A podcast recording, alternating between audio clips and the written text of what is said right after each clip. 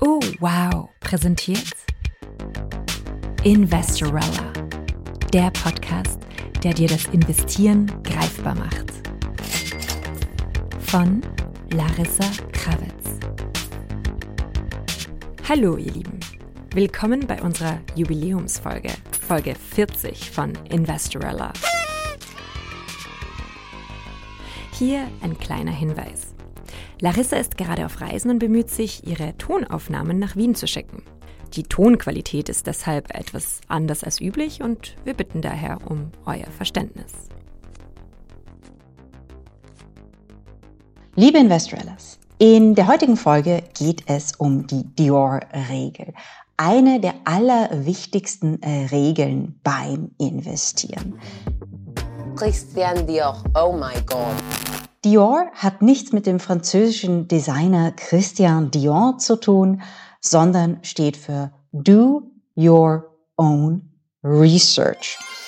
Man kann die Regel eigentlich noch expandieren auf Diora, Do Your Own Research always. Und dabei geht es um ein sehr, sehr einfaches Konzept. Wenn wir Geld veranlagen. Wenn wir unsere Ersparnisse veranlagen, wenn wir uns überlegen, worin sollen wir investieren, dann steht uns eines im Weg, nämlich unsere eigenen Emotionen, unsere eigenen Gedankengänge als Menschen. Wir sind sehr leicht durch das zu beeinflussen, was um uns passiert. Das liegt einfach in der menschlichen Natur. Es gibt sehr gute verhaltensökonomische Bücher über diese Phänomene. Gier von Zweig ist das eine, Dollars and Cents von Dan Areli das andere. Zwei wirklich gute Literaturtipps zu dem Thema. Und in diesen Büchern wird teilweise auch gezeigt, wie leicht wir zu manipulieren sind. Mhm.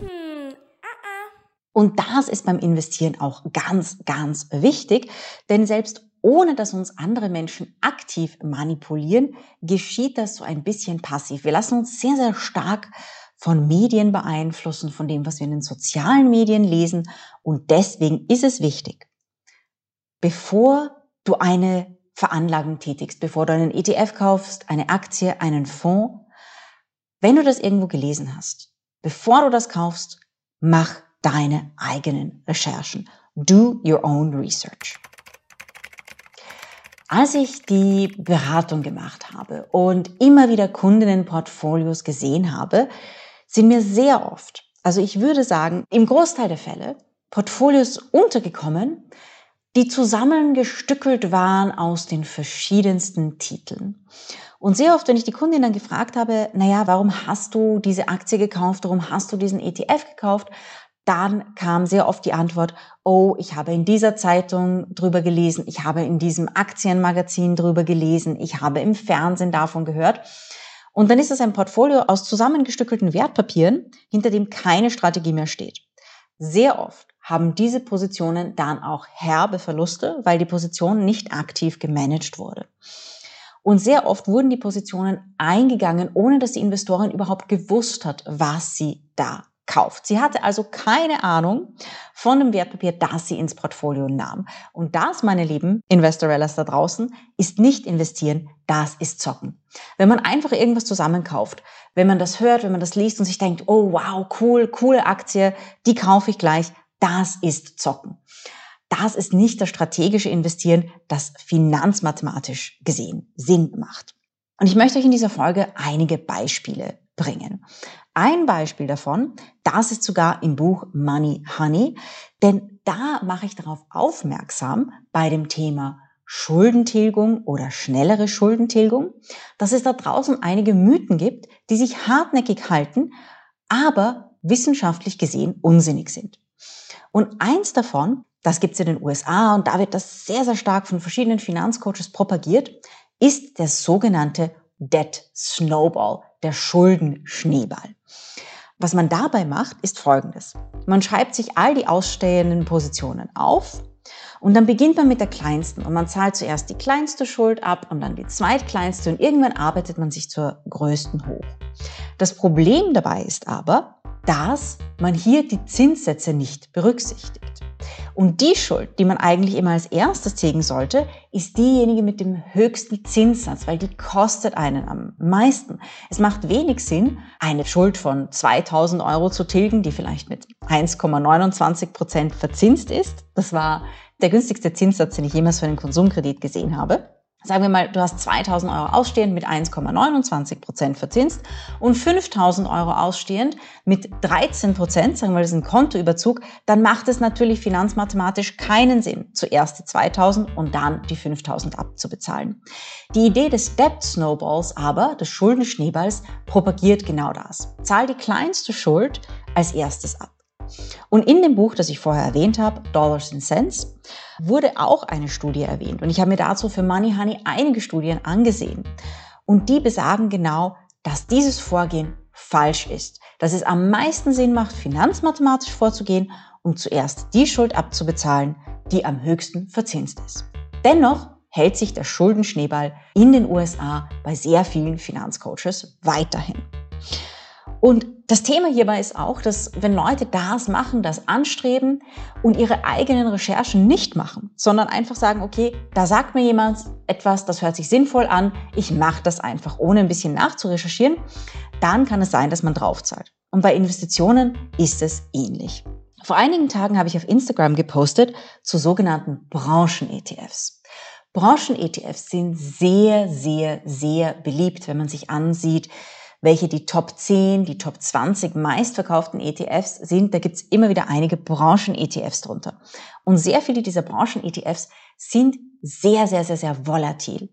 Und bei Branchen-ETFs ist es so, dass die sich richtig gut verkaufen, weil sie so richtig, richtig trendige Namen haben. Und sehr viele Anlegerinnen schauen auf den Namen, denken sich, wow, spannende Branche, spannende Zukunftstechnologie, aber sehen sich den ETF dann gar nicht an. Ich habe mir einige dieser Branchen-ETFs angesehen und dann habe ich zum Beispiel in einem ETF für erneuerbare Energien die Aktien mehrerer großer Autohersteller gefunden. Nun, wenn man an erneuerbare Energien denkt, dann denkt man vielleicht an Solarpaneele, dann denkt man vielleicht an Windräder, aber nicht unbedingt an große Autokonzerne. Warum waren die in diesem ETF drin? Weil dieser ETF von der Beschreibung her gesagt hat, wir investieren in Unternehmen, die Exposure, also gewisse Anteile an erneuerbaren Energien haben. Und das haben die meisten Autokonzerne, denn viele Autokonzerne erforschen neuartige Batterietechnologien, erforschen oder entwickeln im Bereich der E-Autos, verkaufen teilweise E-Autos und laut der Beschreibung dieses ETFs qualifiziert sie das bereits in diesem ETF zu sein. Aber als Anlegerin denkt man bei erneuerbare Energien nicht unbedingt an Autokonzerne. So habe ich immer wieder gesehen, dass Anlegerinnen ETFs in ihren Portfolios hatten, bei denen sie nur nach dem Namen gegangen sind und sich nicht die Mühe gemacht haben, wirklich zu schauen, was drin ist. Und da ist es nicht nur nachhaltigkeitstechnisch sehr ärgerlich, sondern man hat auch etwas im Portfolio, das man dann nicht richtig einschätzt. Dann, wenn sich zum Beispiel die Branche der erneuerbaren Energien, die paar Unternehmen, die es in dieser Branche gibt, super entwickeln und der ETF sich nicht bewegt, dann fragt man sich als Anlegerin, hey, ich meine, erneuerbare Energien, ich lese da in den Medien immer wieder, da bewegt sich so viel, aber mein ETF bewegt sich nicht vom Fleck oder hat zum Schluss auch Verluste. Einer dieser Faktoren kann eben sein, dass dieser ETF nicht nur das enthält, was man sich laut Namen darunter vorstellt. Das ist ein weiterer Grund, warum es so wichtig ist, immer Recherchen anzustellen, immer in die ETFs, die man kauft und in die Unternehmen, die man kauft, reinzuschauen. Es gibt auch noch etwas anderes. Ich habe zuerst davon gesprochen, dass Anlegerinnen oft Titel kaufen, die sie vielleicht in Medien lesen, in Finanzmedien oder auf Social Media. Und es gibt in der Branche etwas, das nennen wir Finanzpornos. Und es gibt gewisse Publikationen, die haben sich auf Finanzpornos spezialisiert. Was ist das? Darin sind keine nackten Menschen zu sehen, sondern da werden Aktien gezeigt, die besonders gut gelaufen sind, ETFs, die besonders gut gelaufen sind. Es geht immer um heiße Tipps, es geht um the next best thing, worin man jetzt investieren sollte, die aktuellsten Trends, die heiße Aktie der Woche, all diese Dinge. Und unter Finanzprofis wird das Finanzpornos genannt, weil es im menschlichen Gehirn natürlich sehr viele Emotionen auslöst. Es löst dieses FOMO aus, Fear of Missing Out. Oh mein Gott, ich hätte diese Publikation vor Monaten schon kaufen sollen, dann hätte ich all diese Aktien mitbekommen. Oder ja, ich bin jetzt auch total scharf auf die nächste tolle Aktie. Und selbst wenn dieser Tipp gut und solide recherchiert ist und selbst wenn dieser Trade gut gehen sollte, dann hast du als Anlegerin, wenn du so etwas kaufst, ohne deine eigenen Recherchen zu machen, immer noch das Problem, dass das Ganze nicht unbedingt zu deiner Strategie passt, beziehungsweise du dann gar keine Portfoliostrategie hast. Dann hast du einfach ein paar zusammengewürfelte Wertpapiere ohne Strategie dahinter.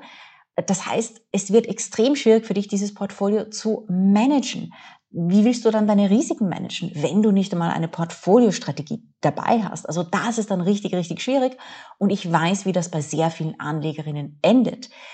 Gibt es dann eine Bärenmarktphase oder einen Crash oder eine schlechtere Marktphase, stehen sie da mit einem Portfolio voller Zockerwertpapiere und wissen nicht, was sie jetzt damit tun sollen und verfallen dann vielleicht in eine Art von Schockstarre und machen gar nichts. Also falls du vielleicht schon mal etwas gekauft hast, ohne vorher zu recherchieren, dann kennst du das vielleicht, dass du paar Monate später dastehst und dir denkst, oh mein Gott, was mache ich jetzt mit diesem Ding? Also, deswegen die Dior-Regel. Immer deine eigenen Recherchen machen. Do your own research. Und es gibt zwei weitere Gründe und dann noch einen weiteren wichtigen Tipp zu diesem Tipp. Ein weiterer Grund, warum du immer deine eigenen Recherchen machen solltest, ist, dass die Daten, die jemand anderer aufbereitet hat, falsch sein können. Das ist nicht unbedingt, weil die Person irgendwie schlecht gearbeitet hat. Es kann einfach sein, zum Beispiel, dass du auf Social Media einen Post siehst, der ein Repost ist von Daten, die nicht mehr aktuell sind. Das heißt, die Person, die die Daten zusammengestellt hat, hat das schon richtig und gut und ordentlich gemacht, aber die Daten sind einfach veraltet.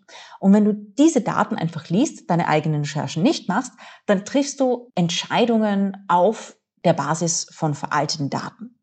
Die Daten können auch schlichtweg falsch sein, weil die Person sie irgendwo falsch abgeschrieben hat, irgendwo in einem Excel falsch gerechnet hat.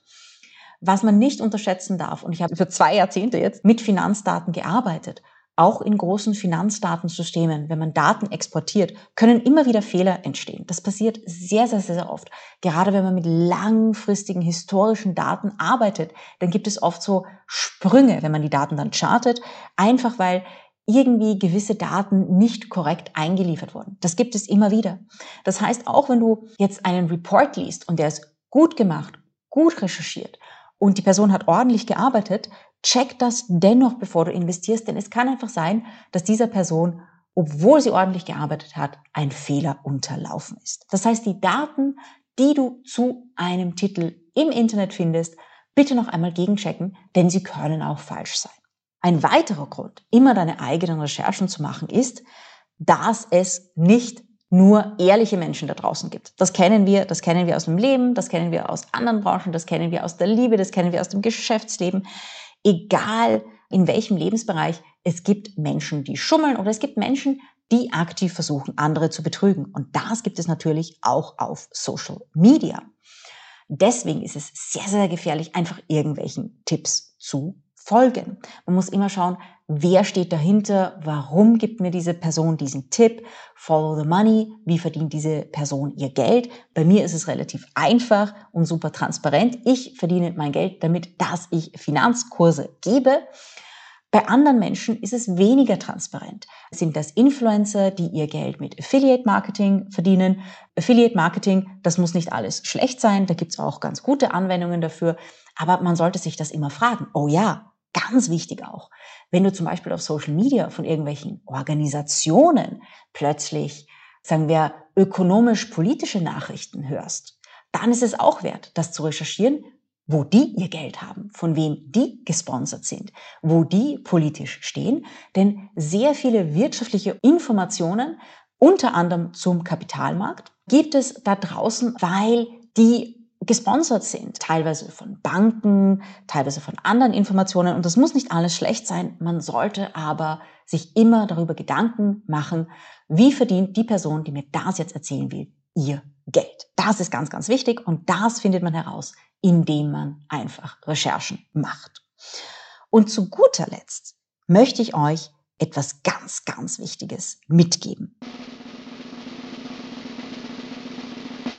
Denn am Anfang habe ich gesagt, die Regel heißt your, do your own research. Man kann sie auch expandieren, do your own research. Always oder always do your own research. Und dann möchte ich sie expandieren auch, hör nicht auf Tipps. Also do your own research, egal von wem es kommt. Und da möchte ich euch eine persönliche Geschichte von mir erzählen, die vor circa eineinhalb, zwei Jahren stattgefunden hat. Und aufgrund dieser Geschichte ich auf meinen eigenen Rat, auf meine eigenen Regeln nicht gehört habe und Geld verloren habe. Was ist passiert? Ich wurde eingeladen zu einem Event, zu einer Panel-Diskussion und ich war nicht die einzige Person, sondern es gab auch andere Diskutantinnen und Diskutanten. Und einer dieser Menschen da draußen war eins meiner Teenager-Vorbilder. Als ich Teenager war, sah ich ihn täglich im Fernsehen. Als ich im Handel gearbeitet habe, sah ich mir täglich seine Analysen an. Er war eines meiner großen Vorbilder und plötzlich durfte ich mit ihm auf der Bühne stehen. Ich war natürlich hin und weg. Ich habe mich sehr, sehr geehrt gefühlt. Denn, wie gesagt, ich hatte auch seine Bücher gelesen. Er war einfach immer ein Vorbild für mich. Und im Zuge dieser Diskussion sprach er dann über gewisse Wertpapiere. Eigentlich über ein gewisses Wertpapier. Ein Wertpapier, das zu dieser Zeit sehr oft im Gespräch war. Ich aber nicht gekauft hatte, weil ich mir gedacht hatte, nee, das Risiko, das ist es mir einfach nicht wert. Das Risiko ist zu groß. Aber dann schwärmte er von diesem Wertpapier. Und ich dachte mir, hm, das ist mein Vorbild. Ich weiß zwar viel, aber dieser Mensch, der weiß noch mehr als ich. Das heißt, wenn ich dieses Wertpapier nicht kaufe, weil ich es für zu risikoreich halte, aber er so sehr davon schwärmt, dann, dann hat er wohl recht und ich habe Unrecht. Was habe ich gemacht?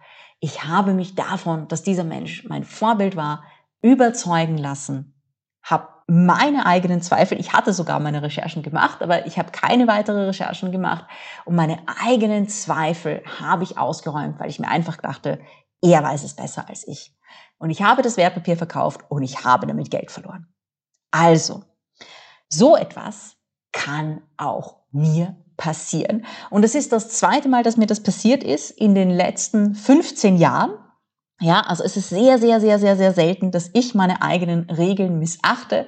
Aber die letzten zwei Mal, die es in den letzten 15 Jahren passiert ist, habe ich beide Male Geld verloren. Also, ihr braucht diese Regel nicht verletzen, auch nicht zweimal in 15 Jahren jedes Mal, wenn ihr von gewissen Titeln hört, wenn ihr irgendwelche coolen Recherchen oder Reports liest, bevor ihr kauft, macht immer eure eigenen Recherchen. Ich wünsche euch viel Spaß dabei, viel Spaß beim Recherchieren. Ihr könnt euch für den Investorella Newsletter anmelden, mir auf Instagram folgen. Da gibt's immer wieder einiges auch über Recherchestrategien, wie man das macht, welche Risiken man beachten muss und was man sich ansehen kann, wenn man ETFs und Aktien kauft. Ich wünsche euch viel Spaß bei der Recherche und erfolgreiches und profitables Investieren. Das war Folge 40 von Investorella. Ihr könnt uns gerne unterstützen, indem ihr diesen Podcast einer Freundin, einem Freund schickt oder auf Apple Podcast oder Spotify eine Bewertung und ein paar Sterne abgibt. Danke euch dafür. Und wenn ihr mehr Zeit habt für Podcast, dann würden wir euch den Podcast aus dem Hause Oh Wow empfehlen, nämlich Jeans Welt. Hier trefft ihr auf inspirierenden Frauen, die euch Mut machen. Larissa ist als meine Heldin natürlich auch dabei. Bis nächste Woche, bleibt gesund. Oh Wow präsentiert Investorella. Dieser Podcast wurde präsentiert von Oh, wow.